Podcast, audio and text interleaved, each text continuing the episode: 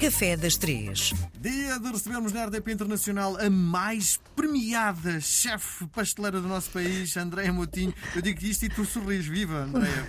Olá, bom dia. Adoro essas tuas analogias. Sim. Bom, passaram as festas, estamos, Uhum. uh, uh, mas ainda com muita vontade de comer. Não foi, não foi suficiente a quantidade de, calorias e de. Ingeridas. Pois, não foi suficiente.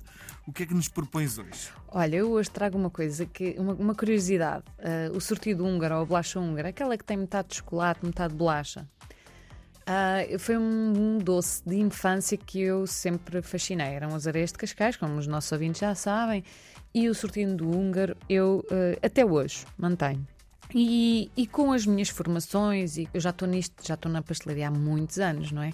Não parece, mas já. E então, como cresci também neste mundo, há certas técnicas e certos pormenores que eu não percebia a importância deles. Nomeadamente, esta receita tem uma característica que eu comecei a ver que é uau, é assim que se faz.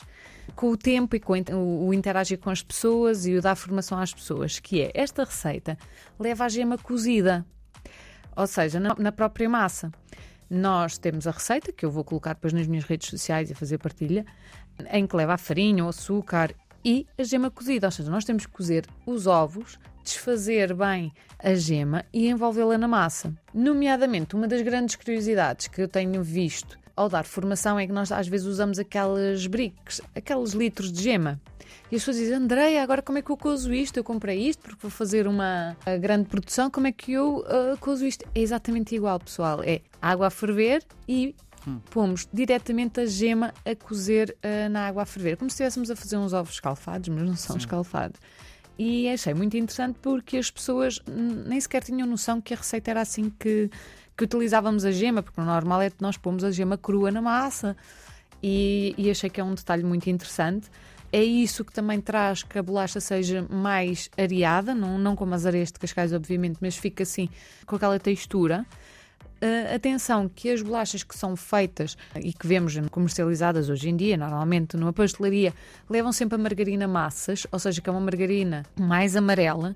Por isso, em casa, se vocês fizerem com manteiga, e devem, se gostarem, não é? Conseguem ver os pontinhos da gema, mas não fiquem preocupados, porque a gema tem aquela cor mais amarelada e nós, ao utilizando uma, uma manteiga, a cor é mais branquiçada, vai-se notar estes pontinhos da gema cozida na própria bolacha. Não consegui curiosamente não consegui eh, encontrar de onde é que vem a bolacha eh, húngara. Sim. Eu pensava que era da Hungria, mas não consegui ver nada que me dissesse, ou concretamente que me apoiasse bem, né, ou seja, que me sustentasse esta. Eu dizer isto, que a bolacha húngara vem da Hungria, não encontrei. E pronto, acho que é uma curiosidade bastante super fáceis de fazer, é só Sim. misturar e é estar e pôr ao fumeiro, como eu costumo dizer. Sim. E é super divertida para fazer com as crianças, porque nós podemos cortar com aqueles cortantes de Mickey ah, e depois banhar em chocolate, mesmo que seja só um bocadinho, os miúdos adoram. E acaba por ser uma receita bastante hum, rentável e saudável também. Sim. Bom, a Tatiana Paulo, Uhum. de Toronto, oh, mandou-nos um e-mail a dizer para os ouvintes que estão a tentar reduzir o consumo de açúcar, que substituições sugere a Andreia de ingredientes sem comprometer o sabor da sobremesa. Olha- Agora aqui não temos solução, não é? Epá, é, é que eu adorava que inventassem um, um produto ou algo que se comparasse. Ah, que nos desse a mesma textura que dá o açúcar, ah, as propriedades todas que ele tem e que nós conseguíssemos, eu dissesse, olha, basta comprar produto X e ah, diminuir ou utilizar na mesma porção que vai dar exatamente a mesma coisa, mas não consigo dizer isto. Até porque se nós vamos pensar no mel, o mel a textura não é a mesma que o açúcar. Podemos sempre utilizar um açúcar mascavado, ou seja, um açúcar que não seja tão refinado, mas continua a ser açúcar. Infelizmente ainda não consigo.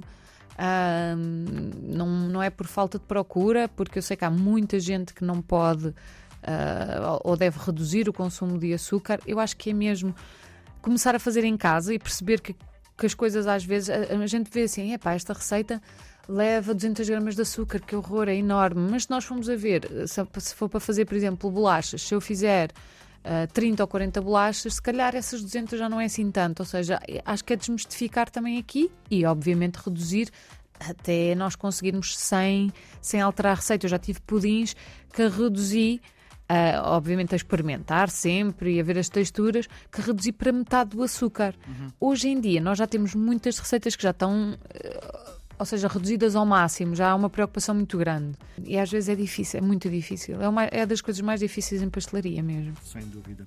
Bom, nós voltamos a conversar na próxima semana, Andréia. Um beijo grande, até para a semana. Obrigada a todos, até para a semana.